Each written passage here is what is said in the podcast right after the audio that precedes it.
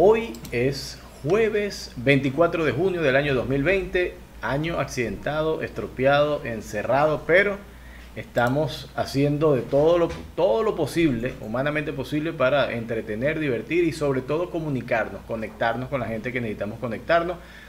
Hoy una conversación innecesaria más. Tengo una invitada súper chévere, súper alegre y la quiero presentar de esta manera. La vida son instantes. El tiempo un diamante. Saber vivir muy importante. Mi cabello, como se ve, no pinta canas. Esta noche conversaré con una mexicana. Simpática y sonriente, le gusta mostrar los dientes. Me pregunto por qué no la he invitado antes, siendo tan buena comediante y una mujer súper radiante.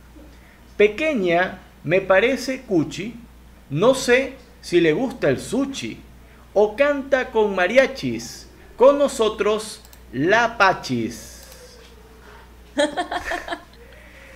¡Bravo! ¡Qué bonita introducción! Espero que te haya gustado, Pachi. ¿Cómo estás? ¿Cómo? Muy bien. Me alegra. Muy bien. Muchas gracias por la invitación. Estoy muy feliz de estar aquí y que de verdad, qué bonita, qué bonita introducción. Mira, por lo menos no me equivoco en el hecho de que pelas los dientes. Es algo que Sí, te caracteriza eh, eh, eh, durante tu trabajo. No, forma, siempre estás sonriendo. Es algo no- normal, siempre es así. Así estés molesta, estás sonriendo. Pues no, eh, la verdad es que yo creo que yo sí soy de las comediantes bipolares que están un chingo de tiempo así, pero Ok. la mitad del día está así. En serio. Eso, así. No, No, pu- no, no, la verdad es que sí soy una persona bastante alegre, pero sí tengo un- una parte bien dark, así como medio depresivona y así. Entonces, sí, como que ahí le voy cambalachando al drama y a la, a la, la risa. va- vas haciendo un, un- ¿cómo se? Un- una danza entre sonreír y estar ahí. Yo soy al contrario, yo siempre estoy serio así. Y la gente me pregunta, ¿tú estás bravo, estás molesto? Y no, yo estoy feliz, estoy súper contento, pero ríete, bueno, pero ¿por qué me tengo que reír? ¿Por qué tengo que exteriorizar mi, mi felicidad? No sé, es algo que, que no sé, eh, y, y de toda la vida. Saber que estoy feliz. ¿no? Exactamente, exacto. ¿Por qué tengo que demostrarlo? Si yo con sentirme feliz ya, ya basta. pues, ¿no? Entonces eh, es, es como una lucha ahí. Y me llama mucho la atención gente que sí tiene la capacidad de reír constantemente o de mostrar una sonrisa. Pues mi sonrisa es súper falsa. Yo voy a hacer una cosa así como que... Horrible, ¿no? Una, una sonrisa de, de selfie mal tomada o de, o de una foto grupal horrible. Y ya sé. Sí. Bueno, pero el que sí estés feliz por dentro. Ah, no, por supuesto, por supuesto, siempre. Eh, pocas cosas me amargan la vida, solamente tener hambre, calor, algunas cosas por ahí, pero la lista no es tan larga, ¿no? en realidad. Calor, frío también. Sí, que frío, sí, ah, unas cosas. Eh, sí, sí, si le pregunto a mi esposa, la lista de ella, de las cosas que me hacen molestar, sí es mucho más larga. Ella, ella va a decir lo contrario, ¿no? Pero para mí es muy corta. Y hablando de eso, ¿qué te hace molestar? ¿Qué te hace quitarte esa sonrisa que tú ves decir, estás sonriente y que algo te, te diga, mira, esto de una vez me pone de mal humor? Híjole, ¿qué me pone de mal humor? El maltrato, o sea, cuando veo como, ya sea en películas, en, en la vida, en lo que sea, cuando se siente alguna especie como de, de que están haciéndole algo a alguien que no se puede defender, me, me no solamente me, me quita la cara sonriente, sino me dan ganas de matar. Te entra el ¿sabes? inst- claro, te entra ese instinto fuerte, de- salvaje. Sí, sí, sí, Pero sí. la injusticia, puedes decir, si tú ves algo que es injusto, te puede producir eso. El- el- el- la injusticia sí puede ser algo como, o sea, sí es hacia la injusticia, pero la injusticia puede haber cosas que igual y nomás digo como, ah, qué chingadera. Pero hay, hay partes de la justicia que se van hacia el maltrato, hacia el castigo, hacia, hacia toda esta parte como ya bien tóxica y densa del ser humano cuando es bien este, cruel. Y entonces toda esa parte como el ser humano que puede, que puede llegar a, a ser como así de malo con alguien, eso es a mí lo que me puede muchísimo. Wow, es, es un- entonces eso quiere decir que eres sensible a las causas nobles, ¿no? Si ves cualquier cosa así, de una vez. Sí, eso significa que soy una dramática, que si veo noticias o perritos tirados, ¿sabes? En la calle es como, no, ¿por qué? Bueno, e, es muy buen ejercicio que te mantengas alejada de los noticieros entonces. Sí, sí, sí, totalmente. Yo no veo noticias desde hace como cinco años, la verdad. Wow, eh, bueno, es un buen ejercicio. Eso denota mucho porque es una persona alegre, porque si hay algo deprimente es ver noticias. Es que te voy a decir una cosa, yo trabajé, o sea, hace cinco años, hace cinco años yo empecé con la comedia, pero antes yo trabajaba en una consultoría de cabildeo político. Entonces yo tenía que ver noticias diario, todo el tiempo, este, y no solamente verlas, tenía que saberme todo, o sea, tenía que saber quién era el secretario de salud, quién era el presidente, quién era el secretario de bla, y los diputados que estaban hablando de tal ley, y quién, entonces yo tenía que saber demasiado. Entonces cuando dejé ese trabajo, en realidad sí fue como, ya, o sea, estaba intoxicada. Claro. Entonces ahorita como que me trato de, o sea, tengo pues obviamente las noticias, lo que ves en Twitter o cosas así, pero de yo ponerme a ver un noticiero es como, no, güey, es, es innecesario también saber tantas cosas, güey, no puedes hacer tampoco tanto. Sí, es estresante. Eh, qué bueno que dejaste ese trabajo a un lado porque liberaste mucha, una buena parte del procesamiento de información que resulta muy tóxica, muy, muy fuerte. Eh, tengo una pregunta inicial. ¿Por qué la la la pony? la verdad es que ninguno de mis apodos, o sea, ni Pachis ni la la la pony tienen ningún sentido, o sea, no tienen una historia así como muy interesante. tengo que inventar una, tengo que inventar una. Pero el punto es que, por ejemplo, eh, lo de la, la, Pony, había un comercial, ubican las Polly Pockets, no sé si allá eh, había las son como unos, como unos pegazos, unos caballitos de colores, ¿no? Que con, un pelazo, una cosa así, ¿no? Eso, esos son los ponies. Los ponies. Pero había muñequitos chiquitos que son los Polly Pockets. Mira, ya aquí tengo uno. Mira, aquí me acaban de traer uno. Vamos a ver. Esto, es, esto es un pony. Sí. Ah, entonces no. pero eh, sí, ese es el pony, pero yo, o sea, la canción original es para otro juguetito que son las Polly Pockets. Las Polly pero. Yo yo siempre cantaba la la la pony. Y tengo una amiga que me decía que no es pony chingado, que es entonces yo, que ah, la la la pony. Entonces yo para chingarla me la pasaba cantando eso todo el tiempo. Y lo ponía en todos lados y era como un jueguito muy pendejo que tenía. Y era una amiga que quería un chingo. Y este.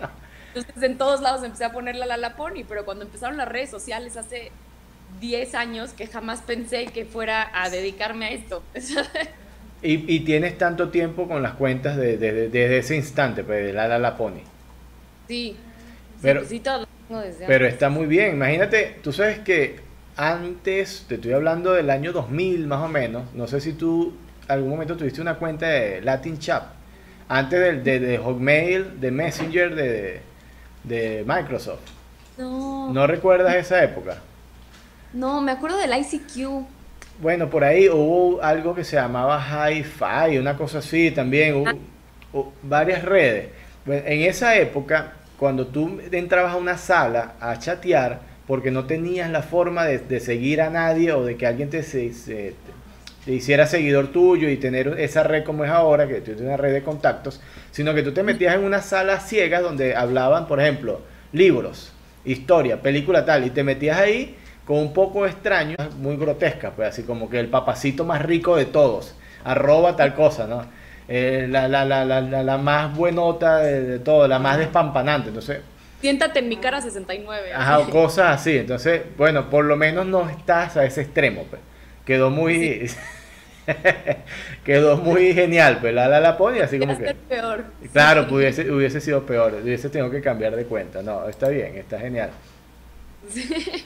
Eh, te lo juro, esa fue una pregunta, ¿por qué eso? Porque yo me imaginaba que la cuenta iba a ser Pachis, pues, la Pachis. Y entonces ahora viene la otra pregunta obligatoria, ¿la Pachis o Pachis, de, cuál es el, cuento?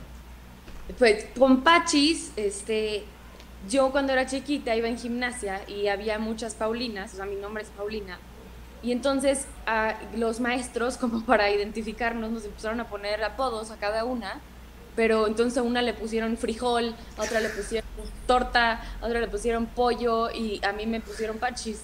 O sea, la verdad es que yo estoy muy agradecida de no ser frijol o torta. bueno, es la segunda vez que te salvas, ¿no? De, de, la cuenta grotesca y ahora de, un sobrenombre bastante malo. Pero el Pachis, claro, queda así como la imaginación. ¿Qué es Pachis? Que, que no sé, no es Parchis, que es otra cosa otra cosa. Es que no sé, ni siquiera sé que en algunas regiones de México se, significa huevón, o sea, que es muy flojo. Y, pero en realidad no, no es como que a las Paulinas les dicen Pachis, no sé de dónde se sacaron ese nombre, ese, ese apodo. Y, y Paulina es un nombre demasiado común dentro de tu generación, ¿será? Sí, de mi generación, sí. ¿Qué, ¿Qué, sucedió en esos años 80, finales de la década de los 80, que había una novela, una actriz, no sé, un evento? Se, Ay, no sé. No sé, sí. Pues a lo mejor Timbiriche, no sé si ustedes escucharon el grupo. Claro, claro, Timbiriche muy, fue muy famoso. estaba Paulina Rubio. Ah. Digo, espero que mis papás no me hayan puesto Paulina por Paulina Rubio, la neta. Paulina. Claro, ese, Paulina es tan vieja así, imagínate. Eh, eso puede ser, o hay unas, hay unas librerías que se llaman las librerías Paulinas, si no me equivoco, que son... Aquí eh, sí, bueno, yo, conozco en varios países las librerías Paulinas, que son unas librerías cristianas, y se llaman así, las librerías Paulinas. No sé si por eso, ese año casualidad se montaron las librerías, tus padres fueron a comprar unos libros y dijeron, ah, qué bonito nombre, eh, no sé, puede ser. Sí, les voy a preguntar, les voy a preguntar, no sé por qué nunca les he preguntado eso. O sea, ya me han dicho miles de veces, ya sabes, de esas cosas que te dicen de chiquito.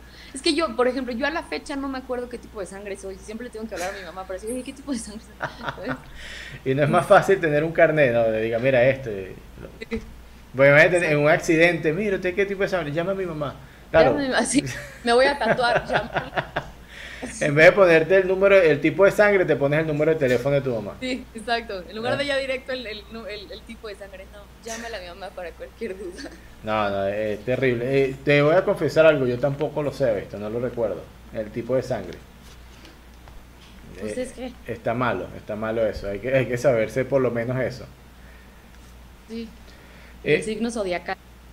Bueno, eh, eso no sé si sea algo que, en realidad sea relevante, ¿no? Si funcione para algo. ¿Alguna vez has leído el, horóscopo y te ha funcionado? El horóscopo como tal, no, la verdad es que a mí sí me gustan mucho esas ondas este, como espirituales, no necesariamente la parte del horóscopo, pero, pero por ejemplo el horóscopo chino me gusta un buen. Ok. Es como muy... ¿Y sabes, sabes qué animal eres?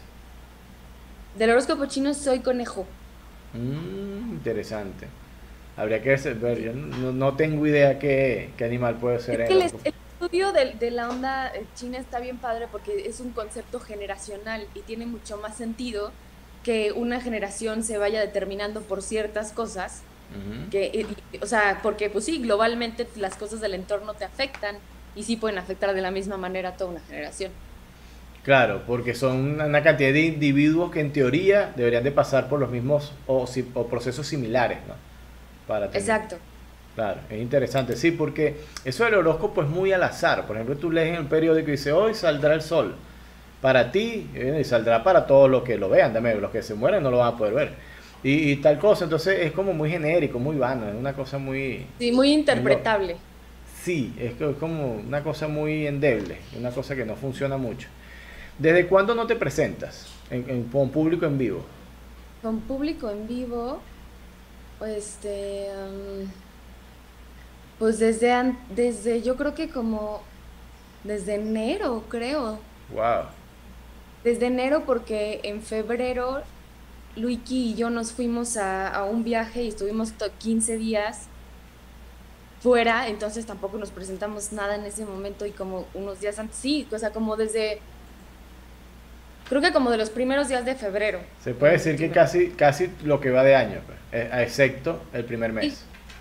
Sí. sí, sí, total. O sea, y creo que el año fue una vez. Digo, ya he tenido ahorita, he tenido dos shows online, pero pues no es lo mismo. Y a eso te iba a preguntar, ¿qué tal te sentiste con, con el show? Ay, bien incómoda, la neta me choca, o sea, odio que pidan stand-up. Yo prefiero como hacerles una dinámica o platicar, no sé. Claro. Pero pues es que no es lo mismo, si no tienes el, el, el, o sea, esa es la diferencia del stand-up a un monólogo de teatro, o sea, necesitas la conexión. Claro. Pero digo, a todo también nos podemos acostumbrar y pues también es un buen reto hacerlo funcionar, ¿no? o sea, que te puedes quedar quejándote o puedes ver de qué manera le agarras la maña y ves cómo haces que sea muy chido.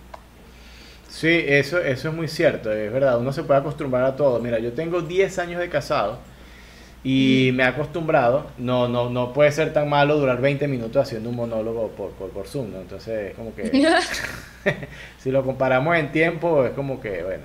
Claro, y aparte ahí te van a pagar. sí. también, y por el otro lado me van a quitar la plata, pero bueno, son cuestiones de, de, de, adaptarse a la necesidad. Es, es muy cierto. Pero sí es muy rudo, es demasiado rudo, es fuerte. Eres, eres buena con los refranes, con los... Como los refranes mexicanos así. Mexicano o genérico, eres buena. Por lo general utilizas, si estás conversando normalmente con alguien y, o una situación X, sacas un refrán para referirte a, algo. Sí, algunas veces sí. O sea, es que mi papá era, es muy de, de hablar como con palabras chistosas del, del vocabulario mexicano y con algunas frasecillas y y sí, como que algunas, pero en realidad lo hago porque me parece chistoso, no porque no porque realmente hable así como, ya sabes. Claro, lo utilizas como una herramienta. Sí, pues es como medio de burla, eh, sí es una herramienta, pero pero sí no es no es como que me sale natural, ya sabes, aunque mucha gente luego piensa que soy que sí soy así de rara, porque por ejemplo, alguna vez se me pegó a empezar a decir por todo, ay, gloria a Dios, ay, gloria a Dios. Entonces una vez un amigo pensó que yo era una ultra cristiana mal, mal, mal, porque yo todo, güey, el chiste es que estamos vivos, amigos, ya sabes. Gloria a Dios. y, un refrán que tengas así a la mente, que te pueda venir a la mente. No sé si es refrán, refrán, pero, pero frasecita como de esas, de, no, es que me traen como perico a trapazos. Wow, ese está bueno, no lo había escuchado. Es más, lo voy a anotar ahí. Me traen como perico a trapazos. Ok, vamos a hacer la interpretación. ¿Qué significa? No, sé, pero a mí la imagen me encanta. O sea, que te traen como todo así como, pues ya, espérate. Imagínate al pobre perico tratando de volar y tú con un trapo así, espérate. Claro, es como me traen estresado, ajetreado. Ajetreado, yo creo que sí, como que te están presionando, ¿no? Claro. como que te traen también otro, otro refrán, que podría explicar este refrán, que es como te traen del tingo al tango. Exacto, para aquí y para allá y no te terminan de definir nada. Eh, Exacto. sí, ese es el, la otra palabra para me traen como loro, ya repítemelo, me traen como como perico atrapazos. como perico atrapazos, claro, me están hostigando, es como, como si estuvieran hostigando. Sí. Ok. Está chévere. Por aquí tengo uno que dice, matar pulgas a balazos. Ah, está cagado. ¿Ese lo has utilizado alguna vez o lo había escuchado antes? No. Sí lo había escuchado, pero nunca lo había utilizado. Pero a partir de ahora, mi amigo, lo voy a utilizar. Matar pulgas a balazos. Me tomé la molestia de buscar específicamente refranes mexicanos. ¿Ok? Porque tenemos muchos... Eh, eh, hay diferencias, lógicamente, cómo se utilizan las palabras de un lugar al otro. Entonces, bueno, vamos a, hay uno que dice, yo te voy a, decir cómo arranca el refrán y tú lo completas, ¿ok? Ok. Vamos a ver tu, conocimiento refranero. Dando, dando. Pajarito volando. Eso, bien, bien. Este. El flojo y el mezquino. Hacen dos veces el camino. Ah, no, tú estás súper bien. Botellita de Jerez, no, este es súper fácil. Todo lo que digas será al revés. Chocolate que no tiñe. Se lo lleva la chingada. no, chocolate que no tiñe, eh, claro está. Oh. Es como un razonamiento muy lógico, ¿no? Claro está, ¿no? Es como, que, ah, como el otro que dice, para más claro echarle agua. Para más claro, ah, ok, claro, e, exactamente igual, pero invertido. E, este, está igual. Pero yo tengo la teoría de que todos, todos riman con se lo lleva la chingada. Todo, al final. Sí. Que si tú eh, te hubiese tocado escribir el material del Chapulín, cuando estaba haciéndolo de la combinación de refranes que no daba, o de los dichos, a la final hubiese dicho que se lo lleve la chingada y ya. Pues. Exacto. hubiese sido más gracioso de pana. Árbol que crece torcido se lo lleva la chingada. es verdad, mira, e, es, aplicable para todo, así como que eh, el que se lo lleva a la chingada, claro. Mira, otro que es así como el que se levanta temprano, ¿cómo es que dice? El que Dios madruga. madruga, Quien madruga. madruga. se lo lleva. Ahí sí está mal. eh. Nadie se va para temprano con ese, nadie. El que, el que madruga se lo lleva chingando. Bueno, ahí está bueno. Ah, bueno, aquí mira, crea fama. Este sí no, no está fácil. ¿viste? Crea fama. Y échate a dormir. Ajá, pero si aplicamos tu teoría, parecía como que crea fama y que te lleve a la chingada. Entonces, como Sí, que. claro. También, también. Fama y pues te lleva a la chingada. Bueno, también, sí, sí, es verdad. a buen entendedor, Pocas palabras. pocas palabras. Y también se lo lleva. Y bueno, aquí está uno que es súper famoso que dice el que el, el que a buen árbol se arrima, Al que buen árbol se arrima, tu tronco nunca endereza. no, Ah, no, no, ahí te llevó la chingada. No, mira, Sí. el que buen árbol se arrima, eh, buena sombra lo cobija. Mm, Como que querías decir algo así, pero para nada iba a decir esas palabras. Bueno, se te, te pasó por la mente, pero no, bueno. Como la imagen mental, ya sabes. así Sí, va, va a tener sombra. Exacto, bu- buena sombra lo cobija. Eso es- hace referencia a tener un buen mentor. Ah, Ah, claro. Exacto, a, a estar rodeado de buenas personas, que es algo muy lógico, pues si tú te la pasas con pura gente mala, evidentemente como decía mi abuela, hijo, con, cuídame. Eh, cuídate con quién andas, Dime con quién dime con quién andas y te diré quién eres. Te Exacto, es, es tal cual, pues tú andas con alguien que no, que no cuadre y vas a terminar tú descuadrado. ¿Verdad que Claro. ahí, ahí tan... El español ayuda mucho a eso y, y la variedad de, de- de los sectores ayuda a que cada quien enriquezca sus sus refranes de, de forma particular. Eh, eh, da ese valor. En tu material, ¿qué hablas tú en tu material principalmente? ¿De qué habla el Apache? Si alguien nunca ha visto tu show y tú le quieres decir, mira, yo hablo de esto, que ¿cómo le vendes tu, tu show? Pues que yo hablo de mi travesía para tratar de ser actriz con pánico escénico. Como que básicamente es, o sea, mi rutina es eso principalmente y también hago, es que como que mi último beat y mi beat favorito hasta ahorita no tiene nada que ver con lo demás de mi rutina, entonces de repente como que ya termino una parte y de repente es como, bueno, ¿y qué opinan de las bodas, eh?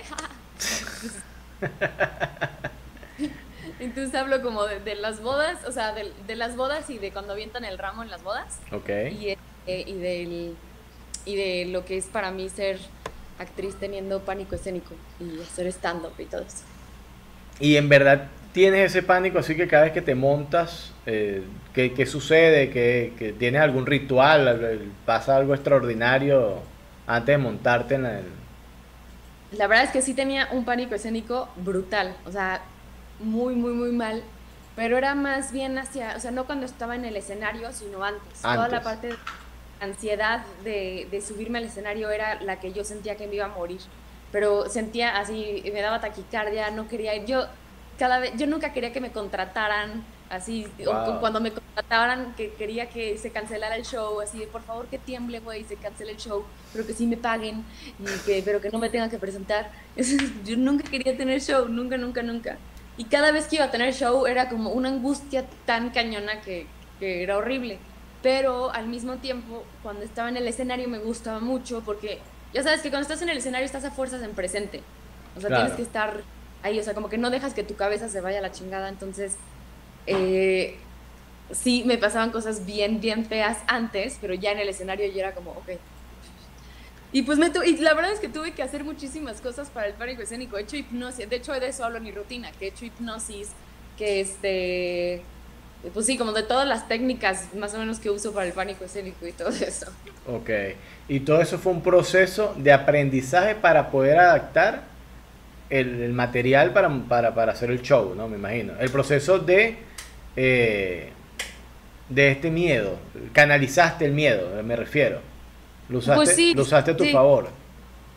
Sí, exacto, pero la verdad es que sí fue durísimo, o sea, sí fue una crisis, digo, no sé a ti cómo te ha ido en tus años de carrera, pero siento que el stand-up es una, o sea, hacer stand-up es, te enfrenta muchísimo a ti mismo y, y es una, híjole, pues te tienes que echar un clavado bien cañón hacia ti mismo como para aprender, para poder seguir adelante, porque también son muchos egos y muchos miedos, no sé, Sí, sí. para mí me llevó una crisis y a una depresión muy fuerte el, el stand-up y también a partir de eso fue como, güey, quiero poder disfrutar un pinche show, o sea, la gente me, me dice que le gusta mi contenido y yo lo único que quiero es no subirme y irme a mi casa a, a llorar, ya sabes. Entonces Normal, pues, poder- no- normal. Sí. Entonces yo quería como poder disfrutar realmente el tener un show y el y pues que me fuera bien en un show y estar chido, porque me pasaba otra cosa que se llama síndrome del impostor, que sientes que eres un fraude absoluto. Wow. Entonces, mientras mejor me iba, yo peor me sentía, o sea, yo sentía que estaba engañando a la gente, pero horrible, horrible, bien loco. Sí, estás loca, estás loca, mira. Ya, te- este no es mentira. Pero es contradictorio eh, eh, todo esto, pero eh, está muy bien que hayas logrado canalizar y hayas logrado confrontar eso y superarlo. Pero ya, ya vino que ahora no es así, ¿no? Ahora, y ahora, Y- Ahorita ya es el nervio normal que le da cualquiera, que es más bien como una ansiedad de adrenalina, o sea, que es como de, ay, ok, ok, pero ya lo disfruto, ya es, ya es muy diferente. qué bueno, qué bueno. Sí, a mí la ansiedad me da es porque no tenga dónde presentarme. Bueno, est- estos días han sido horribles, pero va- saliendo de estos meses de sección, de- del hecho de no Mm. tener que presentarse. Entonces eso era al contrario. Porque la, la primera vez que me presenté, me tocó eh, una plaza pública, eh, casi Ajá. que al callejero. Una cosa así, mira, está un parlante, aquí está un micrófono, tienes 30 minutos, dale. Y, y la gente caminando así por todos lados y, y dale, empieza a hablar y, y entonces que pre- lograr que la gente se pare, te preste atención en ese tipo de, de- de situación es muy rudo porque la gente está comiendo, están paseando, están comiéndose un helado, están en otra cosa. Y, Claro. y- es fuerte, pero ese entrenamiento me ayudó mucho porque cuando ya fui a otros sitios, a restaurantes y ya no se diga en una sala de teatro, en otro sitio donde la gente ya está pagando para ver el show, entonces ya la cosa es mucho más llevadera, que, que prácticamente estás en la calle y, y haciendo estando ni siquiera teatro callejero, que es diferente. Es que eso sí está muy bien, la verdad es que yo mucho tiempo le huí a ir a, open mics, este, o sea, como que yo me fui como a, a mis shows y ya, o sea, me costaba tanta energía presentarme en un show que gastar esa energía en un, en un, este, en un open mic, yo decía, no, no, ni madres. Entonces, pero en realidad también sé ahorita que, que el tener hora- horas de vuelo en un lugar en donde es más difícil, obviamente hace que lo demás sea más fácil. O sea, te empiezas a, a desarrollar más herramientas, empiezas a tener más carácter, empiezas a aguantar más, aguantar más vara, como aquí decimos. Claro, vara, vara. Eh, una cosa es vara, que es malo, y otra cosa es varo, ¿no? Sí, exacto. O sea, sí. Como- creo que la, que la frase como de aguantar vara es que con la vara ya ves que te pegaban. O sea, ok, bueno, ok, exacto. Es como aguanta vara, güey. O sea, es como, a ver, ponte, ponte macho. Entonces, como, Claro, eh, nosotros podríamos decir aguanta coñazo. ya. Y, y, y- coño. y varo es, es dinero, ¿no? Tengo entendido que es Sí. así, ok. Eh, esa es la diferencia. Esto, eh, hay que traducir para que gente que escuche en algún momento esto de, de la humanidad y no va a entender qué, qué es lo que, lo que está escuchando. Vale. Eh, está muy bien. Y tú, en resumen de cuentas, eh, excluyendo el hecho de esa sensación que tenías, ¿cuál ha sido tu peor presentación? Que tú digas, mira, yo me presenté en un sitio en este momento y ese es de, lejos mi peor presentación. Mi peor presentación, pues han sido varias. Bueno, una, una sola, una sola. No, pues es que yo creo que todos hemos tenido de esas que, Uf, que aunque a lo mejor te digan, pero pues te fue bien. Y tú así como, no, es que no me gustó. O sea, como que hay, hay una, a ver, a ver, a ver, a ver. Una en especial que fue en un congreso para neumólogos, que este, que lo, o sea, los neumólogos normalmente son, o sea, los doctores más viejitos, o sea, como que la mayoría son más viejitos. Y todos iban con sus esposas y este y la gente que hizo el congreso, la verdad es que lo planeó fatal. Porque les pusieron puras cosas que no, o sea, en realidad no tenían que haberles llevado stand-up, eran puros viejitos, no querían escuchar eso. Y entonces fue, o sea, como que el público ya estaba hasta la madre, era el último día después de cinco días de congreso donde la gente ya se quería ir, ¿sabes? Fue después de la cena final. en donde de verdad la gente ya no tenía ganas ni de nada. Y yo tenía, yo le iba a abrir el show a, a Luigi, mi esposo. Ok. Y entonces yo tenía que hacer nada más como 15 minutos y yo le decía, güey, es que siento que yo no soy para nada ni mi material, creo que no va a quedar para nada, igual y nada más te presento. Y yo también con mi pánico escénico siempre buscaba pretextos, la neta, como para que me dijeran, no te preocupes, no te presentes, ¿no? Así como, Tranquila, "Es más, tranquila. Más, siéntate, Claro. ¿sabes? Así. Entonces yo decía, no, güey, es que pues a lo mejor y nada más te presento y hago algún otro chistecín, pero siento que no. Y pues obviamente también con esa mentalidad me subí al escenario y este y la gente no me tiraba un pedo, no me tiraba un pedo. Es- Entonces como, yo los trataba como de, Moncha, ven. Yo los trataba como de, de, pues, llamarme de la atención, ya hice unos dos, tres chistes, empezaron a pegar, pero... Y entonces ya empecé con mi rutina, pero mi rutina, así el primer, de las primeras cosas que digo es que yo nunca sé cómo saludar a la gente y que una vez yo fui por el saludo de mano y, y el señor cuando me saludó fue por el saludo de abrazo y entonces yo terminé con la mano así y que pues terminé agarrándole los huevos. ¿no? Entonces, hice ese chiste y toda la gente así. Qué grosera. ¿eh? Ven, Moncha, ven, gordita, ven, ven. Entonces toda la gente así como ya, ya no querían ni escuchar, o sea, no, después ya no lo pude ni salvar, ya yo me puse muy incómoda, después ya como que medio lo salvé y la gente se empezó a reír y después ya presenté a Luiki y ya. Pero el punto es que el, el jefe, o sea, el, el que es como el dueño de la, de la empresa, o el que, el que estaba encargado de, del evento, pues Ok. este, él nos, antes del show nos dijo, oigan, nada más igual y tantito cuiden las groserías, no, no, no tanto así, pues si van a decir 10, digan 9 y ya, con eso, ¿no? Pero el güey, al fin, después del show, me manda un mensaje a mi página diciéndome, esto les mando una crítica constructiva para la comediante Pachis. Me pareció extremadamente vulgar, este, Wow. peor que una carretonera, sin ofender a los presentes. Una cosa, cuando mi rutina es de las, o sea, le puedes preguntar a cualquier estando, pero neta, mi rutina es de las más blancas que existen en todo México. O sea, nada más digo que le agarré los huevos sin querer a mi suegro. O sea, no es como que estoy diciendo, y le lamí el escroto, ya sabes, o sea, es, neta, nada más digo eso. Entonces, por eso me dijo que era una carretonera. Pero también el chiste es que yo ahí ya le contesté al güey, así como, no me vas a venir así, porque a Luigi, por su- Luigi fue después. Luigi dijo verga, dijo, este, hizo un chingo de cosas más, pero yo por ser mujer soy una carretonera. Claro. Y se atrevió a mandarme a mí una retroalimentación para decirme que yo era una carretonera. ¿no? Y, y si hacemos un análisis de, de tu, de tu chiste, eh, tu manoseo queda en familia. Tampoco le estás agarrando los huevos a un extraño, ¿entiendes? Le estás no está cualquiera. o sea, Claro. Eh, no, es una cosa en familia, una cosa formal. Sí, eh, pero tú sabes que eh, has, has hecho un... Has dado un punto muy interesante, que es el hecho de la grosería y la mujer. Porque como que al hombre se le permite todo, y por ser hombre, bueno, yo me paro y digo cualquier barbaridad, y bueno, sí, gracioso no, pero pasa. Pero las Sí. mujeres eh, se les salva sí o no, dependiendo también el aspecto. Yo, yo me quiero poner un poco más intenso en esto. Porque hay mujeres que de repente te, te dan esa sensación como de rebeldía contra el sistema y son así todas fuertes y todas no sé qué. Y como que se dan, el- la gente le da la licencia de decir grosería y no pasa nada. Pero cuando se monta una comediante como tú, que es chiquitita, tierna, así, linda, no sé qué, entonces como que mira, tú no puedes decir grosería porque como que tú estás dentro de un estereotipo que no, no te lo permite. Tú eres una princesa y eh, no sé si es así, no sé si estás de acuerdo conmigo.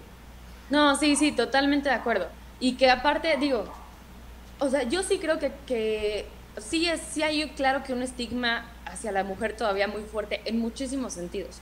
Pero sin meternos como en tanto de eso, también siento que uno tiene que saber vender su material, ¿no? Ok. Entonces, este, pero sí, siento que en esta ocasión en específico fue nomás como que el güey se sintió muy... Alguien le debe haber hecho un comentario o, o lo que sea, porque obviamente son señores, a lo mejor, o sea, por supuesto que entiendo que les parezca algo así por su contexto, no los voy a juzgar, ¿sabes? O sea, como que entiendo Claro. que para ellos sea así, pero como que el hecho de que él se atreviera a mandarme a mí un mensaje, eso fue como la parte que se me hizo súper narcisista del güey en donde me quiso poner en mi lugar. O sea, Claro, es absurdo, es absurdo. Cuando es está- absurdo, pero en realidad siento que, que ese, en específico con ese güey, siento que fue una onda de personalidad de ese güey. O sea, que, que, era, que ese güey en específico era un narcisista macho así brutal, ¿no? Bueno, eh, hay de Pero- todo, hay de todo un poco en todas partes. Ahí, Sí. en verdad que es difícil. Mira, yo quiero mostrarte unas imágenes. Vamos a pasar a otro plano para, para salir de eso. Ya esa fue la parte mala, pero ese fue el peor, la- tu peor presentación. Ya botaste esa energía y te desahogaste. Mira, pero espera, Ajá. ese fue el, que, el que me dio más coraje. Ok. Pero hubo otro en donde nadie se rió así, pero de veras nada, así Feo. durante 10 minutos nada más me quedaban bien así de... Y yo como, bueno, y... Y pues, tal, ya sabes, de que no sabes ni qué hacer, no que no sabes qué es peor, si seguir hablando o, o irte, ya sabes, o Claro. dar las gracias y hacer tres minutos nada más. Y ya, ese fue el peor, pero también la verdad que me lo tomé con mucha filosofía, no me traumé tanto. Claro. no- Eh, en esto, claro, en esto cada cosa que pase, muy buena o muy mala, tiene que ser un aprendizaje. Sí, exacto. Tal cual. Y tienes que soltar. Sí. Eh, eh, muchos comediantes en esa situación aplican la técnica de Leoncio el León. ¿Tú te acuerdas de esa caricatura, Leoncio el León? No.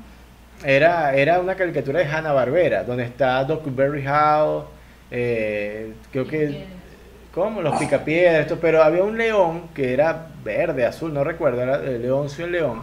Entonces, eh, cuando, cuando había una situación estresante, cualquier cosa, porque era un león muy cobarde, él decía, oh, es hora de huir por la izquierda. Y llegaba y se iba de una vez. El Leoncio el León no, no, no aguantaba presión, él se iba de una. nada, nada. Nada de tolerancia a la frustración. No, no, nada, nada en absoluto. Mira, una vez te voy a contar esto. Bueno, yo lo que pasa es que he comentado por acá, mi, mi peor presentación fue una este, donde puse unas fechas en un sitio, me pusieron unas fechas seguidas y en una fecha fueron tres personas, en la segunda fue una y no fueron malas, sino porque no iba nadie. Entonces, si no hay nadie, como aquí, como que bueno, no hay presentación, pues eh, una, fueron difíciles. Pero una vez recuerdo en un grupo de stand que, que, que armamos acá en Guayaquil el año pasado, y en un restaurante estaba, el restaurante era de dos pisos. Entonces nosotros en la planta baja del restaurante y había como un- una ventana de estas de... Entra la luz y está el segundo piso y, y arriba es como un balcón, una cosa así, como una terraza. Y, a- y arriba estaban celebrando un cumpleaños, había mucha gente y la gente de arriba no tenía nada que ver con la de abajo. Pero se escuchaba los platos, la conversación, eh, el ruido era tremendo y entonces uno no se escuchaba. Y recuerdo que un comediante se montó, uno de los amigos, se monta y, eh, y era, él no, no se escuchaba y entonces dice silencio, no, no sé qué. Y, y en el medio del show se le olvidó el, el texto, se le olvida el material, todo, él queda en blanco.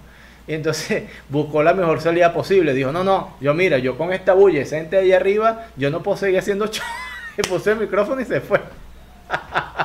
Claro, así como, oigan, no, no me permiten trabajar a gusto. Entonces, claro, fue muy gracioso y después conversando con él me dice, no, mira, lo que pasa es que se me olvidó todo, te lo juro. Y bueno, ahí tenía la mejor excusa, mira, esta gente hace mucha, mucha yo me voy, me voy. Me voy. Eso- son cosas que pasan eh, eh, y- son innu- innumerables. Mira, ahora sí, te, voy- te voy a mostrar una imagen y Voy a quiero... mover tantito porque voy a conectar la computadora porque se me está a punto de acabar la pila. Dame un segundo, por Ok, favor. dale, tranquila. Ahí estamos. Totalmente en vivo, recorriendo aquí. La Pachi va a buscar el cargador, busca el cargador, monta el cable. Estoy narrando lo que está pasando. Allá se agacha, busca el cable. Está buscando el cable, ya lo va a pegar, lo va a meter en el enchufe. Ahí está, mira, ahí está desarrollando el cable rápidamente. Está enérgicamente. Ya va a conectar. nadie vio. No, nada. Está súper bien. Listo. Ahora sí hay energía. Mira. ¿Lista? Lista. Mira, ni sudaste. Nada, está perfecto. Nada. Nadie vio. Nadie se enteró. Ok, ay, no quería que vieras eso. Déjame ver. wow, ya. La, acabo de. Vamos a hacer algo. Un segundo, ¿sí? Porque. todo. No, sí, se echó a perder todo. Pasa es que entre hacer cosas, uno siempre olvida algo. Mira. Voy a, así como tú hiciste el ajuste y tenía el tiempo para hacer el ajuste, ¿viste? Claro. ¿Viste? Ahí estamos. Ok, te voy a mostrar una imagen y quiero que con esa imagen hagas una pequeña historia corta de lo que te refleja para ti esa imagen. ¿Ok? Ok. Corta, breve o larga, lo que tú deseas, pero una historia que refleje Pero tiene que ser lo que es para mí, ¿verdad? para ti, para ti, para nadie más. Si es, eh, es lo que tú ves y lo que esa imagen te refleja, ¿ok? Para ti. Este, un sueño padrísimo de hacer eh, cosas como de voz, o sea, cantar, hacer doblaje, locución y, y cantar. ¿ok? y cantar. Eh, eh, ok, a ese punto llegamos que es interesante. ¿Qué cantas? Pues canto pop, así puras cosas como Eh, ¿Qué? La- Sí. Las Spy Girls. Pues, ¿qué, qué es lo que.? no es, es que no es como que me pongo a cantar algo. La verdad es que me gustaría justo empezar a cantar más. Yo quisiera hacer como canciones, eh, pues como de comedia. Canciones ahí con mi guitarrita de comedia que sean como. Sátiras, pequeñas sátiras. Sí, sencillitas, así como de medio 30 segundos y así. Digo, y de cantar me encanta cantar en el karaoke, ya sabes, las típicas de, de hash. O, o luego me pongo rockera ah, y cantar en los Doors. Y eres esa típica cantante de, de- de sala de karaoke que llega y cuando llega agarra el micrófono y no lo suelta.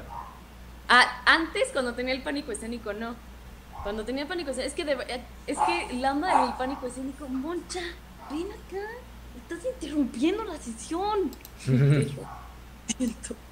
Este, cuando tenía, antes que, cuando tenía pánico escénico, de verdad era algo muy fuerte. Pero Este- ahora, ahora te, te llevas bien.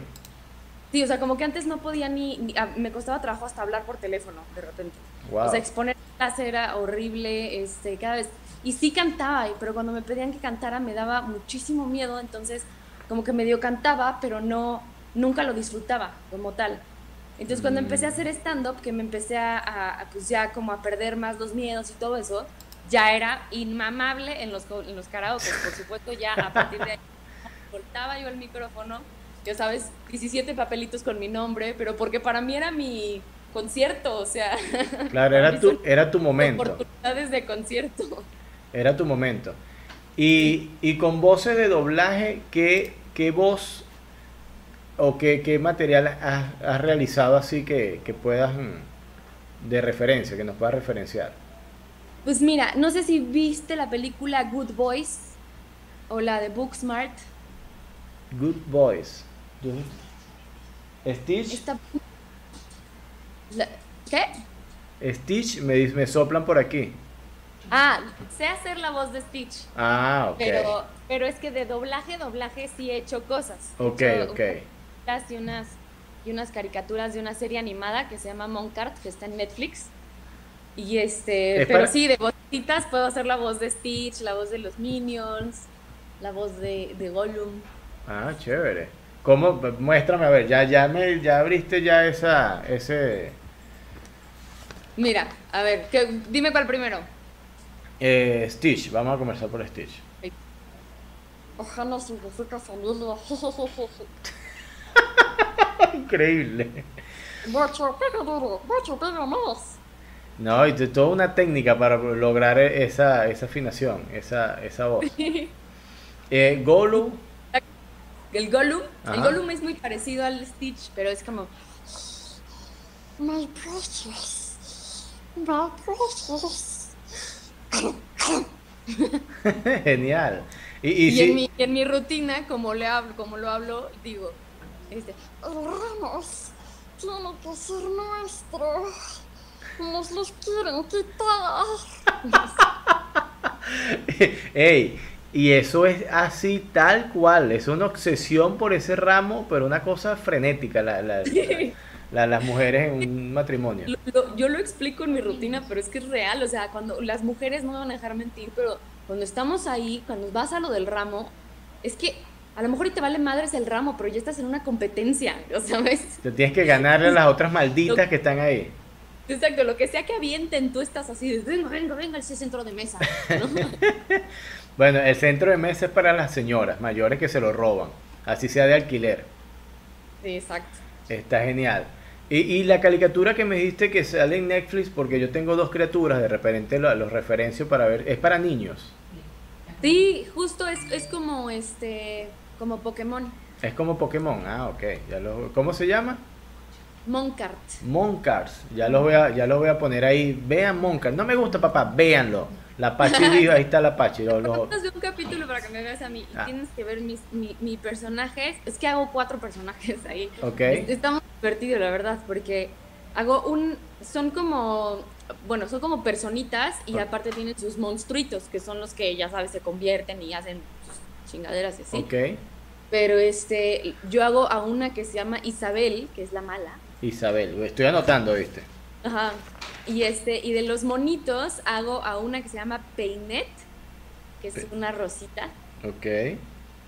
Y este, y a otro que se llama Cero. Bueno, no me acuerdo cómo se llama, y Bucky. Cero y Bucky. Pero lo chistoso es que hay veces que pelean entre ellos. Entonces es mi propia voz peleándose con la otra voz, pero con voz de monito, así de Ciro, Ciro. Qué gracioso. Y tú sabes que el- el- el- la voz, cuando uno escucha un- esto, está bien, pero ver la gest- cómo gesticula un, act- un actor, una actriz de doblaje es súper gracioso.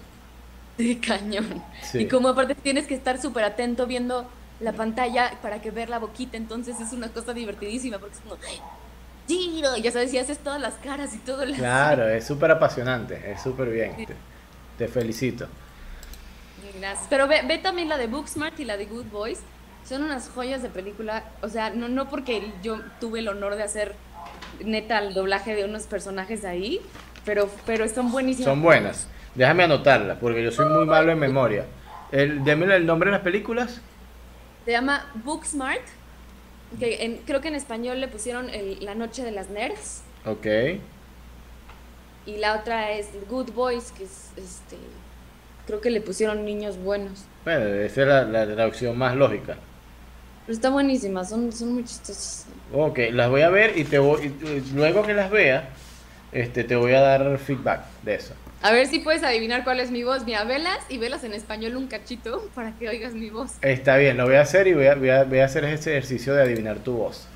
Mira, yo te puse la foto, pero tú la tienes ahí en, en persona. Yo pensaba que no, no iba a estar, pero está bien, mira. ¿Cómo se llama ella? Moncha. Moncha. Y ella es la dueña de la casa. Sí. Es la Moncha, que aparte se llama Moncha por uno de los personajes de Moncart. Que vas a ver. Ah, ¿qué tal? Está súper bien. ¿Y qué edad tiene ella? Va a cumplir un año en julio. Un año. Ah, está, está bastante joven. ¿Eso quiere decir que va a crecer más? No. No, ya se queda así. Ya. ¿Qué raza específicamente es? Es bulldog francés. Bulldog francés. Oh, ah, está chévere. O sea, eh, yo he tenido pocos perros en mi vida. Eh, ¿Ah, sí? Sí, pocos. Y ahora donde estoy acá, eh, donde vivo en Guayaquil, no puedo tener perros porque los sustituí por hijos. Entonces, bueno, uno cría un animal, otro crían hijos, cada quien cría lo que, lo que... Lástima que no los puedo vender ni reproducir para venderlos, pero ahí estoy dándole. No los puedes vender. Pues. Sí, pero está súper chévere. Y, y la historia de... ¿Ella tiene alguna historia, Moncha, en especial? ¿Cómo llegó a la casa? ¿Cómo la conociste? Pues mira, yo tenemos dos gatos. O sea, bueno, cuando yo conocí a mi esposo, yo ya tenía mis dos gatitos. Y este, pero yo siempre que había querido un perrito, entonces le empecé, pero él es como muy ordenadito, no le gusta el desmadre, no le gustan los olores feos. Y como vivimos en un departamento, él decía que no, que la neta un perro no, que es mucho trabajo, que no, no, no. Piensa igual que yo. Pues es que sí, entiendo esa parte y sobre todo si sí te molesta. A mí realmente no me molesta tener las babas del perro aquí, ¿sabes? y, y, pues, pero entiendo a la gente que pues, pues no, yo crecí Claro. toda mi vida con perros, entonces no, no quería. Des- o sea, no me importa pues, pero el punto es que yo ya había, había estado como, oye, güey, pues yo ya estuve tres años sin perro, ya sabes, aguantando. Ahora toca.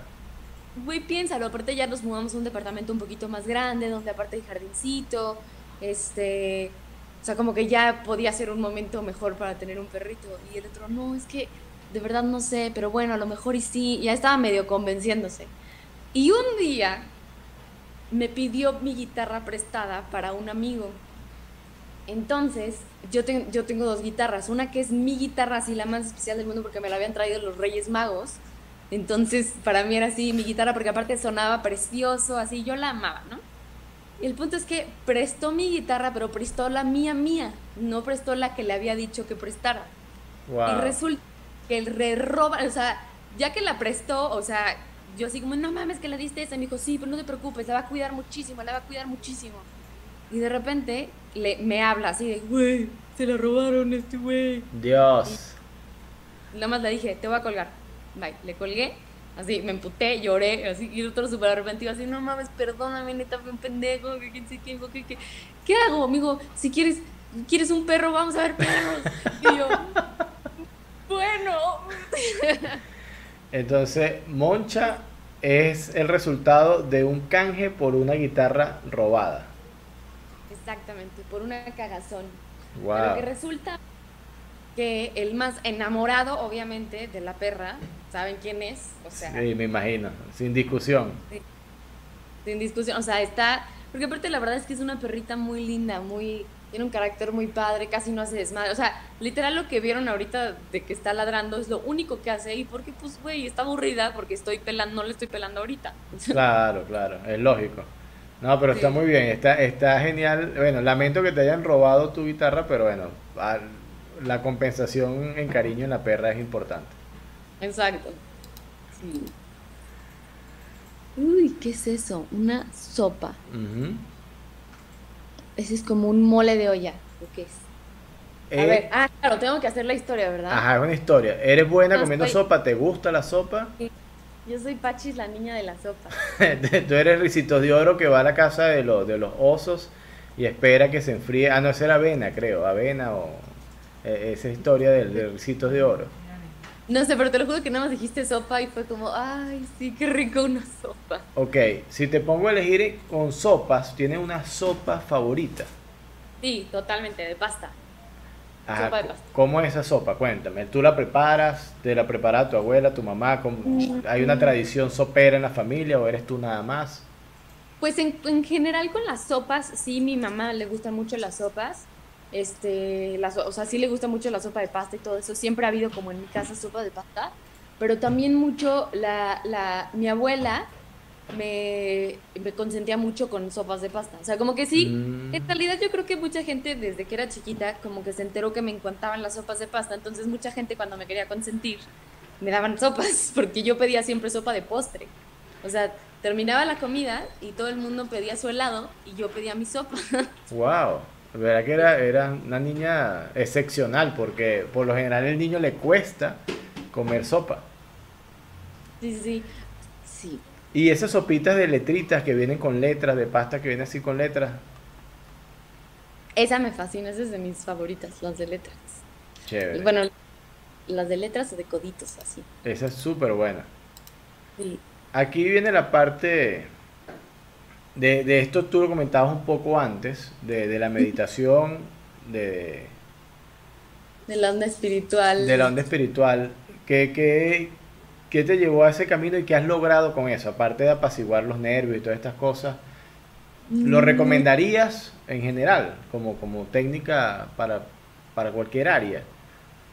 Sí, totalmente. O sea, para mí, en realidad, la, la cuestión espiritual ha sido una, una cosa que me ha salvado la vida como en diferentes etapas de mi vida y más ahorita, o sea, como con esta última crisis que te dije de lo del pánico escénico y así. Como que, eh, o sea, en realidad la, onda espiritual y medio esotérica se- la, la tengo desde mi, sea, con mi mamá, porque mi mamá estaba muy metida en esas cosas cuando yo era muy chiquita, pero obviamente cuando yo era muy chiquita era muy mal, o sea, como que era algo que era muy secreto, o sea, no era, no tenías, no era algo tan abierto, pues, o sea, hacer cosas de reiki o de cuarzos o de energías o de respiración o de meditación, o sea, cualquier cosa de esas se tomaba como un, este, como un moncha. Ay, dame un segundo. Dale. Voy a seguir. Que todo eso se tomaba como brujería o como algo raro. Este. Ya. Que to- todo eso era. Todo eso se tomaba como algo muy raro. Y más porque yo iba en una escuela católica. Ah, ok. Entonces, este. Yo, como desde chiquita, tenía esa área como, como si fuera algo muy escondido de mi vida. Y después, ya, digo, obviamente después, ya como en la, de- en la universidad y todo eso, ya empecé a desarrollar un poquito más la, la vida espiritual hacia, hacia yoga. Y, y en realidad lo que yo es que siento que la gente tiene diferentes concepciones acerca como de la vida espiritual, o sea, de lo que es toda esta onda que a lo mejor mucha gente ve como esotérico. Yo creo que es bien importante conocerse a uno mismo y conocer las leyes del universo, saber cómo funcionan ciertas cosas desde psicológicamente hasta la onda de los pensamientos. O sea, es, es, parte espiritual saber que las, los pensamientos que tienes te, te ayudan a crear un mundo interno mejor o peor. Y por ende, exterior también. Exactamente, entonces, porque lo que uno tiene adentro es lo que va a ver afuera y es lo que va a buscar afuera y es lo que en lo que se va a mover afuera. Entonces es muy importante, o sea, yo sí recomiendo muchísimo el tener una vida interior y eso a veces es de una manera, otros lo encuentran en el deporte, otros en la naturaleza, otros en la en la cuestión más a lo mejor meditativa, pero la vida espiritual se puede ver de muchas maneras reflejada. Claro, otros lo encuentran en el chisme y canalizan su energía en el chisme. Y entonces, claro, cada quien canaliza su... Eso no está tan espiritual. Perdón, es que no está el padre. Mira, Moncha, te tienes un problema armado ahí. Mira, yo Ah, me, me puse a investigar y yo conseguí esto y dice, bueno, este conejito de Playboy, aunque ustedes no lo crean, la Pachis ha sido Playboy México, increíble, en revistas, publicaciones, todo. Cuéntame cómo fue eso, cómo ese fue ese acercamiento con Playboy. Pues mira, la verdad es que fue algo muy divertido porque, o sea, la verdad, mucha gente se va, se va a decepcionar porque pues así es la gente, ¿no? Pero chicos, fui a Playboy, pero no me encuré. No me encuré. Puedes decir, soy, soy la única chica Playboy que no ha salido desnuda. Exactamente, que, me, que me hicieron un reportaje, que, que hice mi rutina también y que no me encueré y que me fue bien. Nada, pero esto- y la verdad es que tampoco tengo nada en contra de la gente que sí se quiere encuerar. A- aplaudo un chingo, más ahora que nunca, a las mujeres que se sienten tan bien consigo mismas que se quieren, que lo quieren mostrar al mundo, güey, pues enhorabuena, la verdad. Claro, es admirable. Pero esa, esa presentación fue eh, eh, un evento particular. Fuiste, te presentaste, te hicieron...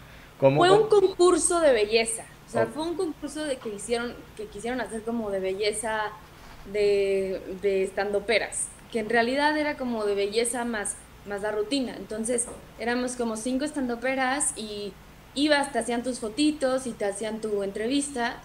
Bueno, te hacían como una entrevista y hacías tu rutina. Y después ya por lo, lo subieron a redes y, y el más votado ganaba y así. Ah, chévere. Perdí, amigos. Perdiste.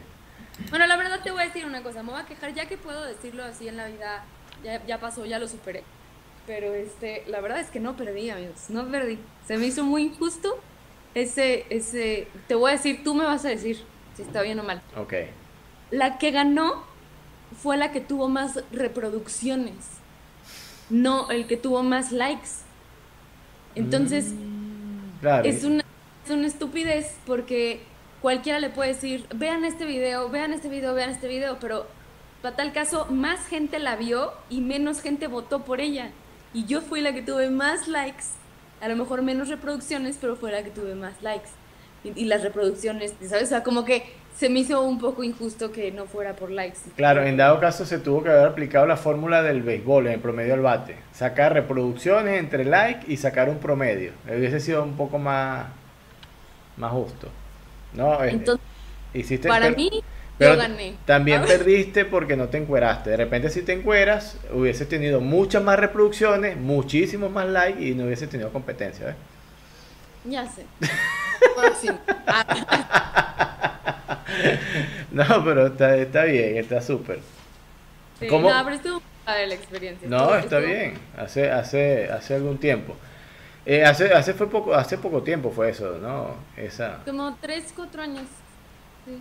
está, está súper bien. ¿Cómo ves el resto del año?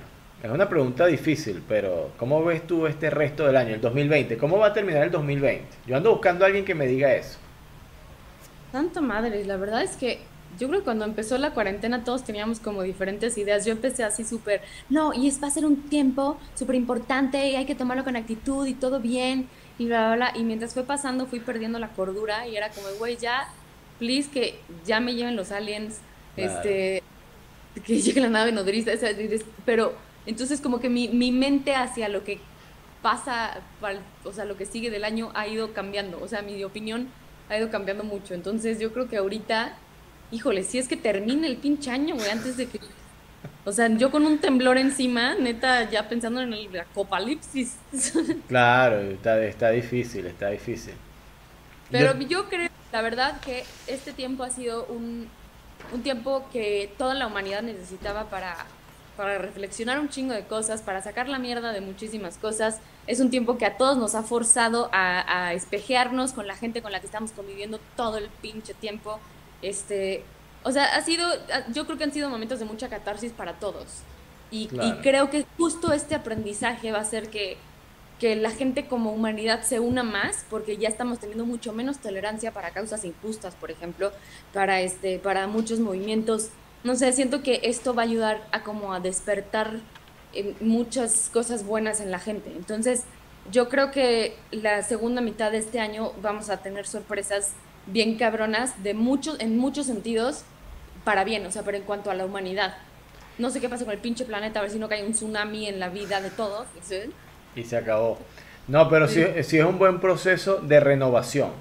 Ha- Haciendo Sí. un poco el análisis de lo que me dices, eh, es una buena oportunidad de renovarse, de reinventarse y de aprovechar. Claro, Eh, es excelente. Ese, eh, me respondiste sin querer y con mucho énfasis y éxito el, la respuesta que te iba a hacer al final, que era como si tú crees que merece ser salvada la, la humanidad y de qué manera, ¿no? Eh, es una pregunta, ¿tú crees que la humanidad merece ser salvada? Yo creo que sí. O sea, hay veces que siento que, o sea, que me da coraje y que digo, güey, somos una mierda, ¿sabes? Pero, pero sí creo que, que el, que el ser humano, así como tiene el potencial de destrucción, tiene el potencial de creación bien cabrón. Entonces, no es tanto que merezca o no, sino que la neta sí, sí podemos, o sea, sí se puede, sí es algo posible, un mundo mejor duele un chingo porque se, te- se tienen que romper un chingo de barreras internas y pendejas del ego de todas las personas, pero sí creo que es posible. Y creo que justo cosas tan extremas como esta, es como, mira, yo la neta soy muy como de, de películas de acciones y todo lo veo como películas y así. Ok. Entonces es como, ¿te- ¿viste Deadpool? Sí, me encanta. ¿Te acuerdas que eh, Deadpool es de mis favoritas? O sea, Deadpool 1 es mi- de mis películas favoritas. Pero ¿te acuerdas que, que, que lo someten a un tratamiento de generarle un chingo de estrés para que mute? Sí, Siento que eso es justo lo que está pasando en la humanidad. O sea, todo esto que estamos viviendo ahorita nos está estresando tanto y nos está obligando tanto a ver para adentro que va a hacer que mutemos a la verga. claro. Entonces, y eso va a ser algo muy bueno. Entonces, sí creo que más allá a lo mejor de un juicio, o sea, de la onda moral como de merecer o no, creo que es posible y me, me quedo con esa parte. O sea, como de que si es posible, voy a trabajar para eso, por lo menos yo. Y creo que eso es algo que tiene que hacer cada quien, dejar de tratar de chingar al otro para que cambie, para que yo pueda estar bien y cambiar uno mismo para que todos podamos estar bien. Claro, eso es lo que se puede aplicar al sentido común. Empezar por uno para poder expandir hacia los demás. Exacto. Wow, el, el- el programa se tornó bastante espiritual. Te agradezco las reflexiones, en verdad. Es difícil muchas veces eh, cuando uno tiene una conversación con alguien y sabe que uno hace comedia y hace chistes, show y lo que tú quieras, y la gente cree que uno todo el tiempo está en esa vibra de, de, de, de- chiste, la joder y tal, y es chévere, a mí me encanta bromear, pero uno tiene que tomarse su tiempo para tomarse las cosas en serio, para poder reflexionar, para poder hacer análisis, discernir, eso es importante, pero imagínate cómo tú vas por la vida así, desbocado, sin, sin, sin- tener un segundo de, de paz, de, de, pensar. Claro. Y es que todo es un equilibrio y hay espacio para todo. O sea, es lo que te decía al principio. Sí, mucha gente a lo mejor me ve muy sonriente, muy alegre. Tengo, un, tengo una parte súper depresiva y justo esa parte súper de- depresiva y súper destructiva ha hecho que tenga estas ganas también de nutrirme un chingo para que lo que tenga que compartir sea bueno. Claro. Pero en realidad sí es un... Hay veces que, que del mismo tamaño de la luz es el tamaño de la oscuridad. O sea, Es- es equivalente. Hay que, hay que aprender a abrazar su oscuridad. Así es. Pachi, ¿cómo la has pasado? Mira, ya tenemos más de una hora conversando. El tiempo ha pasado súper rápido. Muy bien la estoy pasando. Perdón por todas las interrupciones de la moncha, pero eso... Claro, eh, una hora conversando y tú tienes 30 minutos atrás de la perra, pero no pasa nada. Y, y más tiempo haciendo el enquedito así con mi mano así de... No, pero está súper bien, está- ha estado súper bien. ¿Te has sentido cómoda? ¿Ha estado bien? Muy, muy bien. Muy Me alegra, me alegra mucho. Para mí, déjame decirte que ha sido todo un placer conocerte, poder conversar contigo. Eres una comediante que ya veía tu material de hace tiempo y decía, wow, es una chica bastante graciosa, bastante interesante, pero ahora que puedo conversar contigo y conocerte directamente, ahora eh, eh, comienza la admiración como persona. Te, admiro como persona, eres una tremenda persona. Espero que, que en tus meditaciones y en tu crecimiento espiritual sea cada vez mayor y, te conviertas cada vez en una mejor persona. Ay, muchas gracias. A yo le he pasado increíble contigo. Qué gustazo conocerte.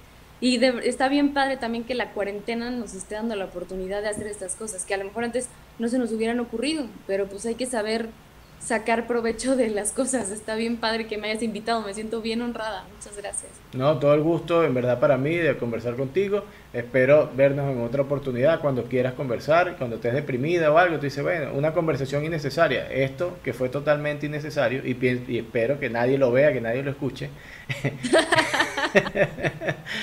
Espero que haya sido del agrado de todos ustedes. Así que eh, los que están ahora en línea, los que escucharán después por el canal o en Spotify o en cualquier lugar, espero que lo hayan disfrutado y hayan conocido un poco más del Apache, una pequeña, linda y simpática comediante mexicana que nos acompañó el día de hoy.